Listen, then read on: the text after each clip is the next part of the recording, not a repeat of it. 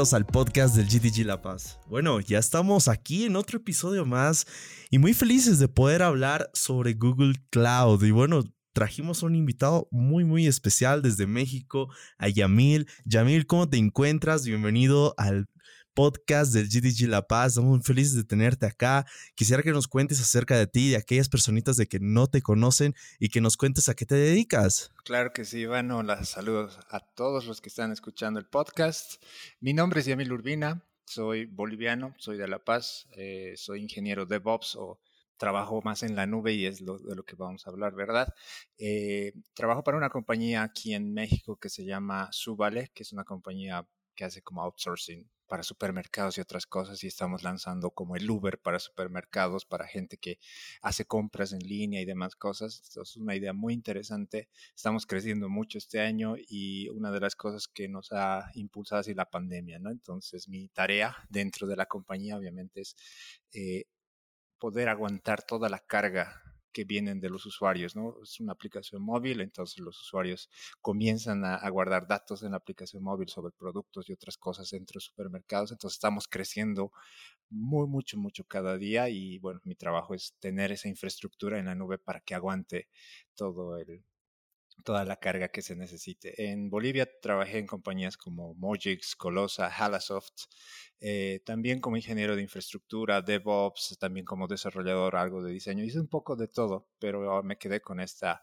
eh, con este híbrido entre desarrollador y, operaciones, ¿no? Desarrollador porque tengo la flexibilidad de meterme a código cuando sea necesario o meterme a hacer servidores y toda la parte de infraestructura cuando se requiera, ¿no? Es una, es una mezcla bien interesante que me encanta y estar como en medio de los dos mundos. Pero eh, ahora estoy contento porque aquí el mercado de México es enorme y una vez que tal vez ya decida regresar a Bolivia, enseñar todo lo que he aprendido acá, ¿no? Para, los ingenieros eh, de La Paz y en Bolivia en general. Oye, buenísimo que tener gente así boliviana y bueno, estando allá en diferentes países y pudiendo compartir conocimiento, que es lo más, más importante. Y es lo que venimos a hacer el día de hoy, hablar sobre cloud, sobre la nube, algo que está muy de moda, que están hablando prácticamente todos y ya como que se va manteniendo, ya se va subiendo el estatus de, de, cloud, ¿no? Que no lo veíamos en años anteriores. Pero para empezar, para aquellas personas que no saben aún de qué estamos hablando, quisiera que nos aclares la idea de qué es cloud.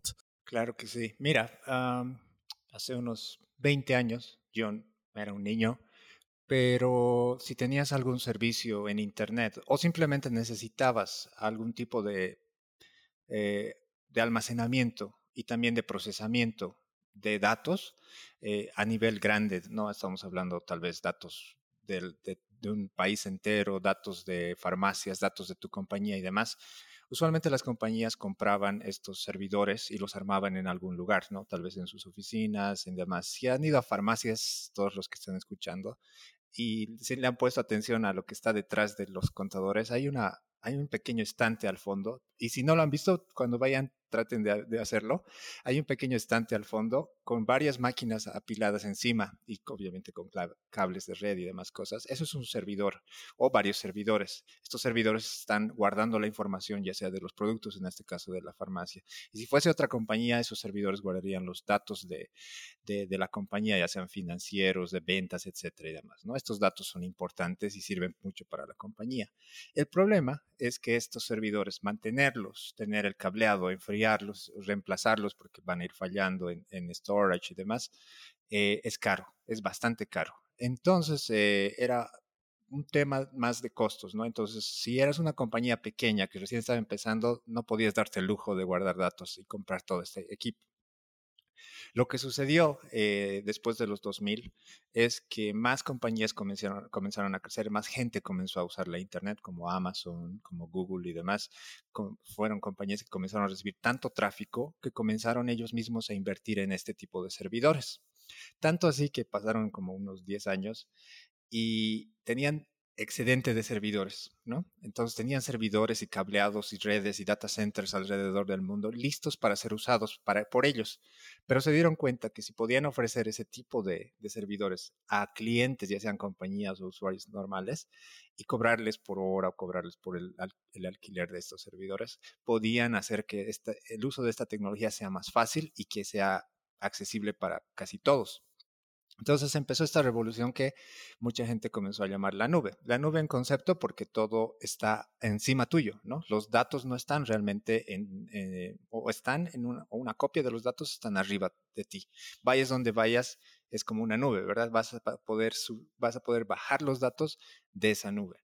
Entonces, este concepto se ha ido eh, popularizando y en en contexto, si estamos hablando de, tecnologías, sistemas de información o ingeniería de sistemas o desarrollo de aplicaciones y demás, al hablar de nube, siendo más específicos en nuestra área, es hablar sobre estos servicios que ofrecen Amazon Web Services, Google Cloud, Microsoft Azure y otros, donde te, rentan servidores web, te rentan eh, almacenamiento, te rentan eh, storage, eh, te rentan redes y demás cosas por un costo mensual.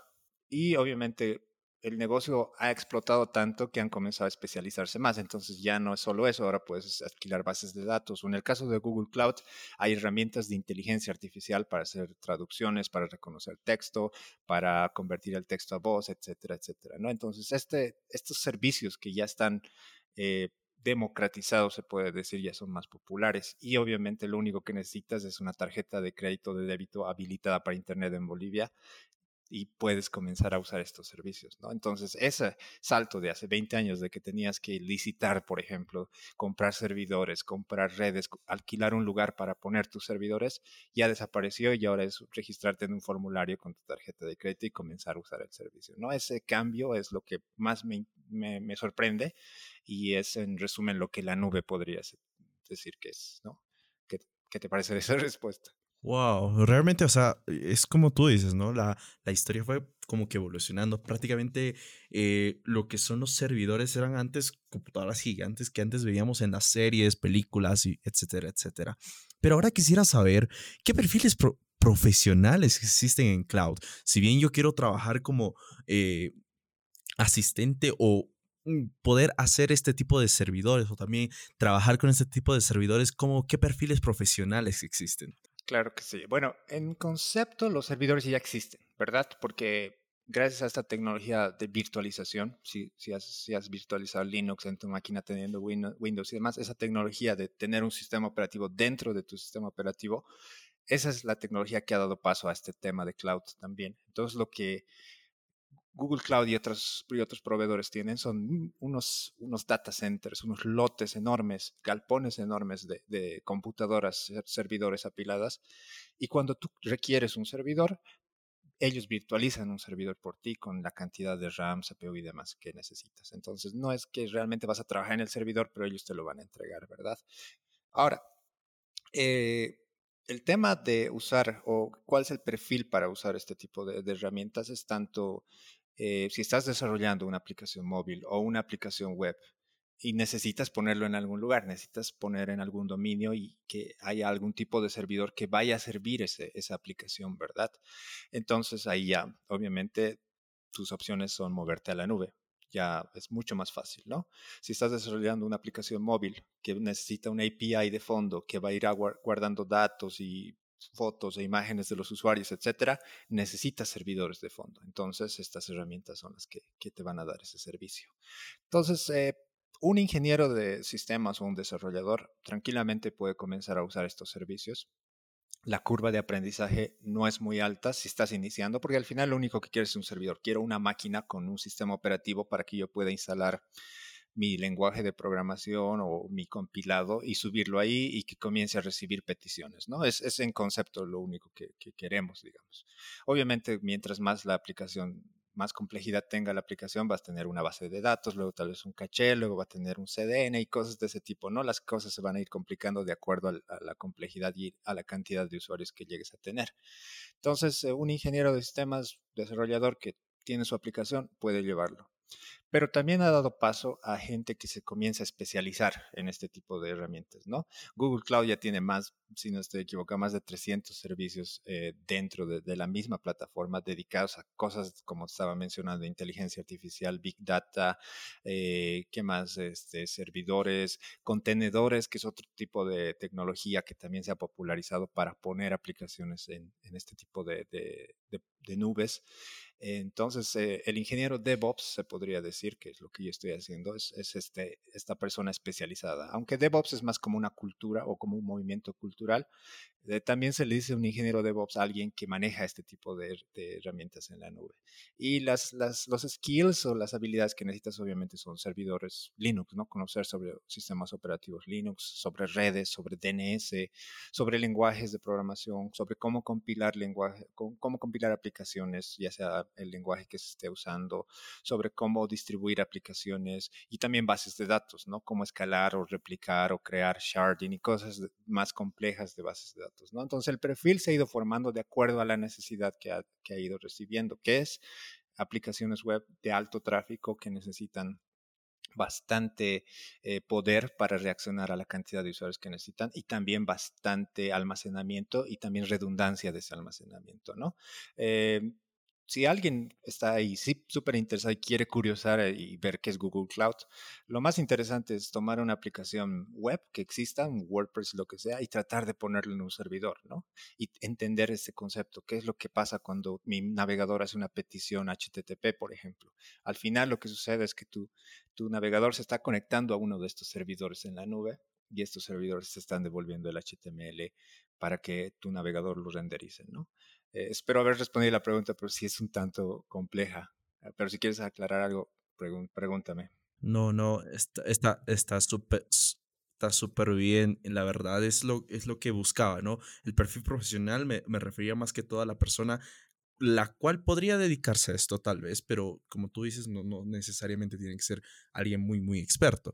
Pero ahora quisiera saber en esta parte de, ponte, yo tengo una empresa, una startup, algo que estoy iniciando, ¿cómo es que encaja la nube en mi empresa o en mi startup? ¿Cómo es? ¿Es muy caro? ¿Lo recomiendas? ¿O tengo que necesitar ser una empresa súper grande para poder acceder a este tipo de servicios? No, la verdad no. Y eso también ha dado mucho a este tipo de empresas que desarrollan un producto mínimo viable, ¿verdad? Un MVP que cumple la idea principal de, la, startup, ¿no? Y para que el startup comience a validar de que el producto realmente puede llegar a tener usuarios, necesita ponerlo en algún lugar, ¿verdad? La manera más fácil es abrir, como estaba mencionando, una cuenta en Google Cloud, en Amazon Web Services, en Microsoft Azure, con una tarjeta de crédito que, que te la validen y comiences a levantar servidores, comiences a levantar tu aplicación y ya, la curva es bastante fácil. Me ha tocado hacer este tipo de implementaciones donde había la necesidad de llevar todo esto a la nube y te toma un par de días, es más entender más del lado de la aplicación qué necesitas, tiene base de datos, lo que sea, y luego llevar todo eso a la nube, ¿no? Pero más allá de eso, eh, es así de fácil. Eh, y obviamente, si tu compañía ya es grande, si tiene, o trabajas para una compañía que realmente ya es grande, pero sus datos tal vez son locales y hay esta iniciativa de moverlas, mover todo lo que tienen a la nube, sí necesita más planea, bueno, planificarse un poco más, ¿verdad? Pero es posible. Obviamente los costos van a incrementar de acuerdo a la cantidad de datos que vayas a, almacenar, del poder de procesamiento, del poder de, de redes, del poder de, de lo que necesites en la nube, pero también es posible, ¿no? Obviamente, eh, iniciando solo necesitas un servidor, pero cuando ya tienes cosas grandes y una compañía grande, especializarte en la cantidad de servicios que tiene cualquier proveedor en la nube y entender qué servicio hace lo que necesitas, ya de por sí se vuelve en sí ya una carrera, ¿no? Y si vas a sitios como Udacity o, y otros que, hacen, que enseñan en línea, vas a encontrar este perfil de Cloud Engineer, que ya es más específico a ayudar a migrar o desarrollar aplicaciones directamente con la idea de que van a terminar en la nube, ¿no? Eh, pero es, bastante, puede ser muy simple o puede terminar siendo bastante complejo. Como oh, perfecto. Bueno, ahora, eh, yéndonos a la parte de proveedores, hay personas que quieren como que hay distintos proveedores. Si bien los decías en el principio, como que la parte de bastantes empresas ya se empezaron a dedicar a poder crear este tipo de servidores, pero ¿qué proveedores existen y cuáles son los que tú recomiendas para poder empezar? Ya, tal vez vamos a hablar muy poco de Google Cloud. No quisiera que nos centremos solamente en cloud, en Google Cloud, porque hay otros. Hay Amazon, hay también lo que tenemos eh, Azure, también tenemos Digital Ocean y un montón de cosas. Entonces quisiera que nos digas por dónde uno puede comenzar su ruta de aprendizaje, por así decirlo. Mira, yo no tengo una, una educación formal, o sea, yo era músico antes y luego me cambié a esta, a esta carrera porque me gustaba aprender por mi cuenta. Eh, y la manera más fácil, en mi caso, para aprender algo es empezar desde lo más pequeño, ¿no? Y tener un objetivo. Entonces, si alguien quiere empezar a lidiar con esto, mi recomendación, la más personal, es encuentra algo que funciona, que ya funciona, y llévalo a DigitalOcean, por ejemplo. Encuentra el proveedor más simple que puedas encontrar, porque de por sí meterte al mundo de Google Cloud sin conocer qué es una VPC, ni los subnets, ni los firewalls y todos estos conceptos que ya son específicos de la nube, te, pueden dejar abrumado, ¿no? Entonces, eh, si, si, me voy por algún proveedor sería DigitalOcean. ¿Por qué? Basta que te registres y ya tienen ellos una pantalla donde dice crea tu, tu, primera instancia, ¿no? Y es tal vez lo único que necesitas por ahora, crear una instancia y comenzar a experimentar con la instancia, instalarle un servidor, una base de datos, cosas de ese tipo. Y si por alguna razón terminas arruinando el servidor, no hay problema, lo destruyes y vuelves a crear otro, ¿no? Entonces, comenzar a experimentar es lo más importante, comenzar de, lo más simple, sin tener que abrumarte. Obviamente hay gente que dice, voy a leer todo lado, toda la documentación de, esta, de este proveedor y luego recién voy a hacer algo, que también puede ser válido, pero desde mi experiencia algo más práctico y algo más simple o minimalista es lo ideal. DigitalOcean para mí sería la, la opción y una aplicación que, el desarrollador o la persona que, quiere empezar conozca. No se metan simplemente por jugar, o sea, voy a hacer esto solo para ver cómo funciona. Traten, tengan un objetivo, ¿no? Tengan, aunque sea una aplicación Node.js, una Node.js pequeña que diga Herald World, que abre el puerto 8080, ¿cómo la pongo en un servidor en la nube? Ese objetivo puede ser muy interesante y no es muy complicado de lograr, pero eso ya te da una idea de más o menos cómo funciona un servidor en la nube, cómo es que abre, se abren puertos y cosas de ese tipo, ¿no? Pero sí, esa, sería mi recomendación. Perfecto. Oye, buenísima la, recomendación para aquellas personas que quieran empezar más que todo, ¿no? Eso de, plantarte una meta es muy bueno porque debido a que muchas personas, si bien tratando de, de como que checar cómo es la onda con Google Cloud, otra cosa como que se aburren y ya lo dejan. Entonces creo que ese no es el motivo por el cual tú deberías empezar con esto, ¿no? Entonces el consejo que das es muy bueno. Pero ahora, yéndonos a la parte ya de aquí, de nuestro país, de Bolivia, eh, ¿tú qué beneficios crees que tiene la nube para Bolivia? si bien Bolivia no, no es un centro tecnológico así que digamos súper grande, porque no tenemos a las grandes empresas aquí, sino que venimos jalando de varios países, ¿no? Tú conoces. Entonces, ¿tú qué crees, qué beneficios los ves que tiene Bolivia para la nube? Eh, es el mismo beneficio que estaba mencionando con estas startups, ¿no? Estas startups que les dicen en inglés bootstrapped, o sea, que, que empiezan con el mínimo, proyecto mínimo viable y que tampoco tienen un presupuesto grande, que tal vez tienen una idea y solo quieren validar que la idea funciona. Lo mismo en Bolivia, ya no necesitamos más bien las tarjetas de débito y de crédito en Bolivia, sí son, funcionan para proveedores en la nube. Imagínate que te reúnes con un par de amigos y en, un fin de semana, tal vez con chelas, se les ocurre una idea para un negocio tecnológico, ¿no? Y alguien dice, yo voy a hacer en Python o en Django el backend, yo, yo puedo hacer un frontend y demás.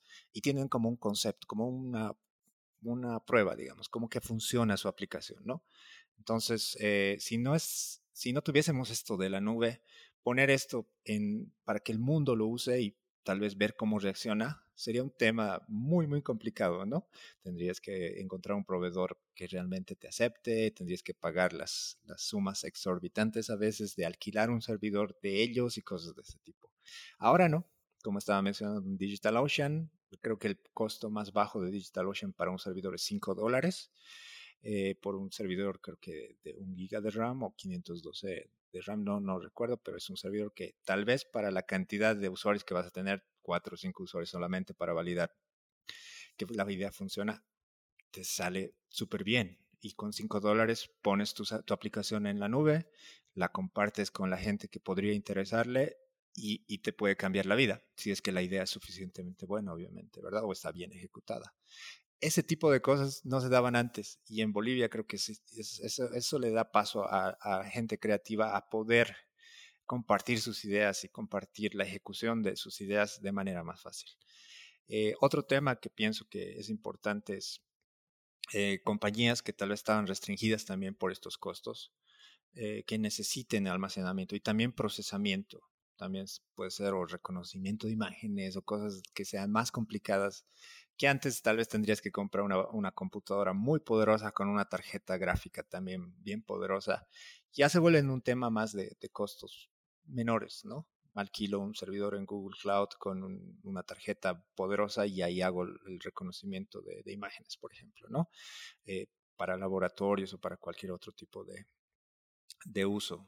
Eh, me parece muy interesante esta democratización de la tecnología y no solo a nivel de consumo masivo, sino también específico para desarrolladores es, un tema que me encanta porque tenemos ya acceso a, estas plataformas tan poderosas que te pueden cambiar la vida y pueden hacer que la vida de otras personas cambien. Y el último tema que pienso que en Bolivia sería ah, bueno, ya más a largo plazo, el beneficio de tener una nube local, a lo que me refiero, es tener los datos tal vez de, Bolivia específicos que conciernen al país en un data center local, ¿no? Entonces, obviamente, Brasil eh, tiene una ley eh, que menciona que los datos de brasileros no pueden estar alojados en otros servidores que no estén dentro del país. Entonces, Facebook se vio obligado a armar un data center en Brasil solamente para guardar los datos de sus usuarios brasileros ahí.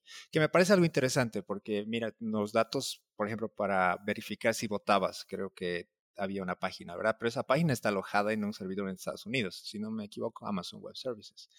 Entonces, eh, tener los datos de millones de bolivianos con carnets, con fechas de nacimiento en un país extranjero, eh, ya me parece un tanto peligroso, ¿no? Un hacker puede tener acceso a ese tipo de cosas y no podríamos saber dónde está. Ahora, siempre hay riesgos si tenemos un data center local en Bolivia.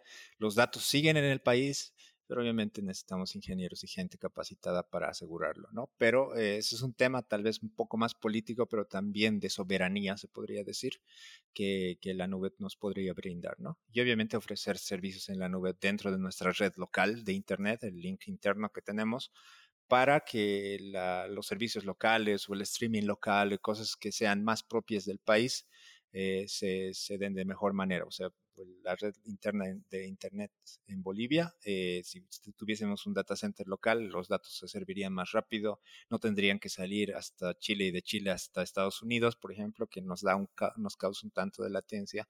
Y bueno, en, en realidad sería mejor. Pero esos tres puntos, eh, desde, mi, desde mi opinión, serían algo bueno. Perfecto. Bueno, ahora, si bien todo, todo es por así decirlo, bonito con cloud, eh, siempre hay los serios problemas. Por ejemplo, cuando lo, tienes que pagar por lo que consumes. Si bien hablábamos, estos servicios no son gratuitos, son gratuitos hasta cierto punto para proyectos pequeños o algo por ahí, puede ser proyecto para la U o cualquier cosa, pero si ya quieres hacer algo un poco más grande, tienes que pagar por lo que consumes. Pero ahora, ¿cuáles son los principales problemas que enfrenta un profesional a la hora de adoptar la nube? ¿Cuáles son esos problemas que tú los has tenido, por así decirlo, a la hora de aprender y también ya trabajar como profesional en la, nube? Mira, eh, en Bolivia honestamente no he tenido muchos problemas porque la cantidad de usuarios que teníamos en Bolivia no eran muchos, ¿no? Eh, somos un país que para tener tanto territorio tenemos pocas personas en proporción. Pero ya viniendo a países grandes como México y luego Estados Unidos y demás, la cantidad de usuarios que recibes simplemente por minuto es exorbitante.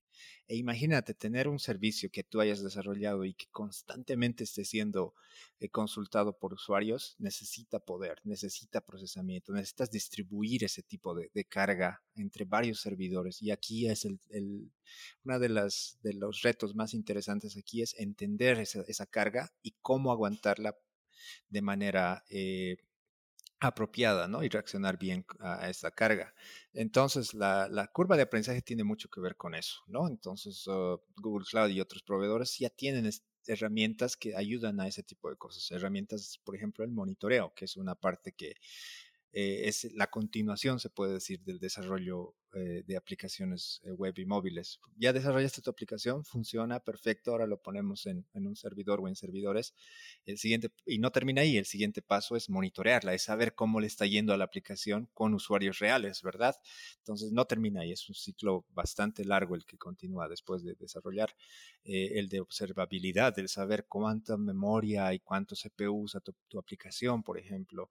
El de escalabilidad, ¿qué pasa cuando hay N cantidad de usuarios tal vez aquí viene el buen fin, que es como el Black Friday en México de la próxima semana, que es cuando hay promociones de las tiendas en línea eh, más importantes de, México y la cantidad de tráfico que llega solo de gente que quiere comprar en promoción es increíble. Entonces, los servidores en algún momento se caen por la cantidad de peticiones que llegan. Entonces, ¿cómo aguanto eso? ¿Cómo hago que no importa la cantidad de usuarios que lleguen, aguante todo el tráfico. Entonces hay temas de, escalabilidad o autoescalabilidad, como le llamamos, donde y los servidores aumentan en tamaño o aumentan eh, en número de acuerdo a la cantidad de tráfico o de, uso que se esté haciendo, ¿no? Ese, tipo de retos ya los ves cuando hay de bastante uso, ¿no? Eh, también en la base de datos, porque cada usuario va a generar, por ejemplo, compras. Eh, de, acuerdo a la cantidad de compras son transacciones que se generan en la base de datos. Una base de datos pequeña con no mucho RAM y CPU se va a caer eventualmente por la cantidad de datos que tiene que procesar. Entonces necesitas encontrar la manera de que la base de datos sea grande o escale o que se distribuya o que se replique y cosas de ese tipo, ¿no? Entonces, la, curva de aprendizaje cuando ya trabajas en cosas que son masivas es bastante amplia, ¿no? Y, espero haber respondido la pregunta, pero esos retos ya son los importantes, ¿no? Y uno de los retos también es darle esa visibilidad, pero no solo hacia ti, también darle esa visibilidad a tus ingenieros, que es también donde entra este tema de DevOps. Los desarrolladores se encargan de desarrollar la aplicación y que todo funcione y que todo esté, esté corriendo, pero el lado de operaciones que, al que yo me dedico es darle esa información ya sea en modo de, dashboards o de, gráficas o lo que sea, y de alertas también a los desarrolladores diciéndoles, mira, este, este, este módulo de, pagos que desarrollaste para la tienda en línea se cae constantemente porque este query de base de datos no está optimizado, cosas de ese tipo. Entonces ya este tipo de labores ya son más complejos porque tengo que entender qué hace la aplicación, Cómo, cómo, guarda datos en la base de datos y cosas de ese tipo, ¿no? Y entregarle esa información al ingeniero de forma de que sea fácil de encontrar. Eh, y a la hora que falló y qué, cuál es la traza de datos que falló, qué dice la bitácora o qué es lo que estaba comprando el usuario cuando falló. Entonces, todo ese tipo de cosas son retos bien interesantes, tanto para dar esa información y también para entender la información que te está llegando. Perfecto. Bueno, ya, ya acabando casi con el podcast, eh, aquellas personas que, bueno, quieran dedicarse a empezar a trabajar con cloud, ¿tú qué, qué curso les recomendarías o simplemente no es necesario un curso. Eh, es ya aprender por ti, por ti solo, meterte a la página y empezar a investigar. ¿Tú qué crees? ¿Meterme a un curso y poder empezar a como que aprender a, manejar estos servicios? ¿O qué habilidades tecnológicas debería tener para poder empezar a manejar estos, este tipo de servicios? No soy tan proponente de que un curso, aprendiendo un curso ya la tienes toda, ¿no? Porque el curso también tiene que balancearse con experiencia. Entonces, a la gente que, que, le interesa y, o tal vez ha escuchado de Pops o Cloud y como que le llama la atención, pero tal vez viendo toda la documentación o, el panel, como estabas mencionando, de, Google Cloud, de Amazon Web Services, ya se abruma con toda la cantidad de servicios que, que están ahí, sigan el proceso, el proceso de desarrollo web de una aplicación. Como estaba mencionando, se planea, eh, luego se desarrolla, luego hay un proceso de control de calidad, ¿verdad? Luego finalmente la aplicación como que se, certifica y se lanza una versión de la aplicación, pero no termina ahí. La aplicación necesita vivir en algún lugar, necesita correr, ¿no? Entonces, eh, si ya han desarrollado alguna aplicación, por más pequeña que sea, un Hello World, una, no sé, una lista de tareas, lo que sea, tengan la curiosidad de llevarlo a un servidor. Eh, no es nada complicado. Obviamente la curva al inicio va a ser un tanto de googlear y Stack Overflow y tratar de entender cómo funciona. Pero una vez que obtengas ese conocimiento, te va a abrir más puertas a entender cómo es que la Internet globalmente funciona, cómo es que Facebook puede recibir tantas peticiones y almacena sus fotos y cosas de ese tipo. Te da una visión más completa de cómo la Internet funciona a modo global y a gran escala. Y una vez que sepas cómo poner esa, eh, tu, aplicación web en, en un servidor, perdón, comienza a investigar y ahora cómo hago que mi aplicación web guarde, los, guarde datos en una base de datos.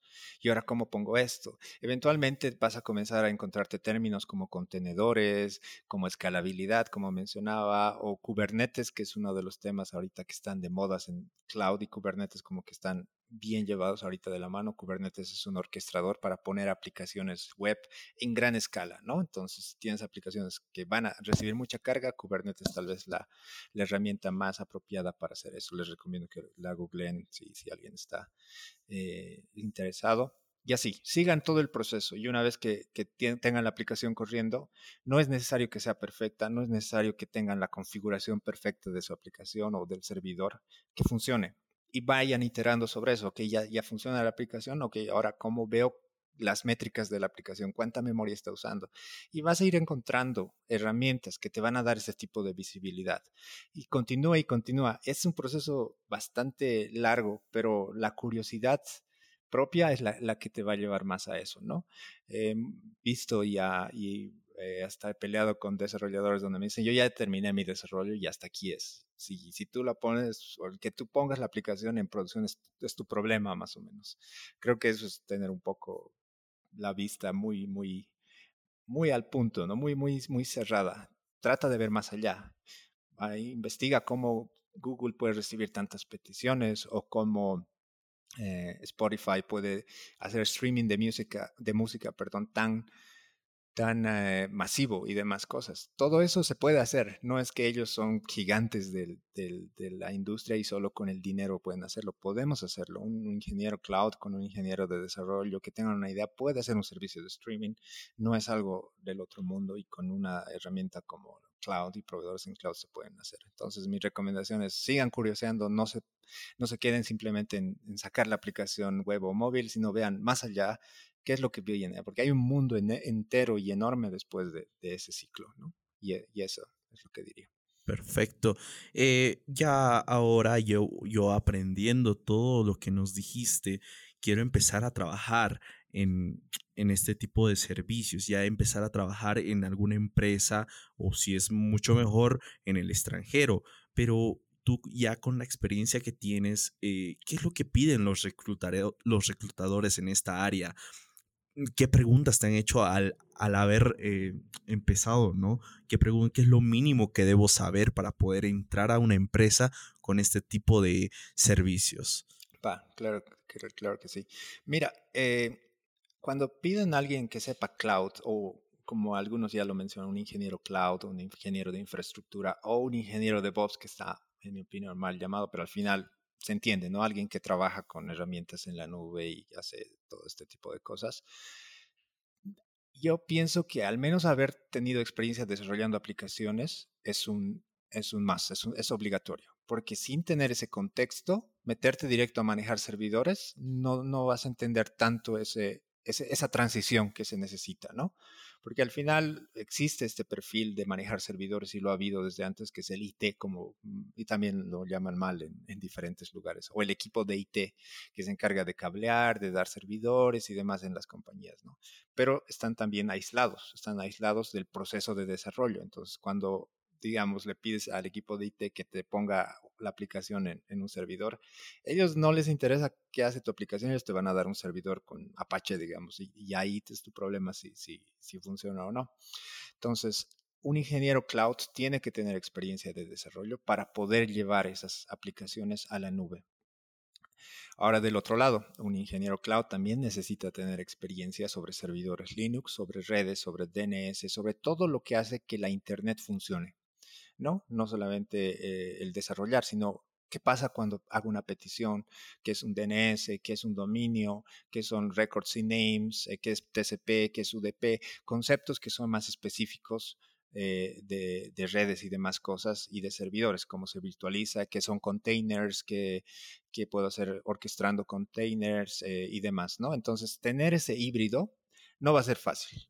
no es algo que como haces un taller o un curso y dices, ya soy desarrollador, aprendí Node.js, por ejemplo. No, no estoy diciendo que es malo, pero poder trabajar en cloud necesitas tener ambos conocimientos, mínimamente un par de años desarrollando aplicaciones web y tal vez un par de años manejando servidores.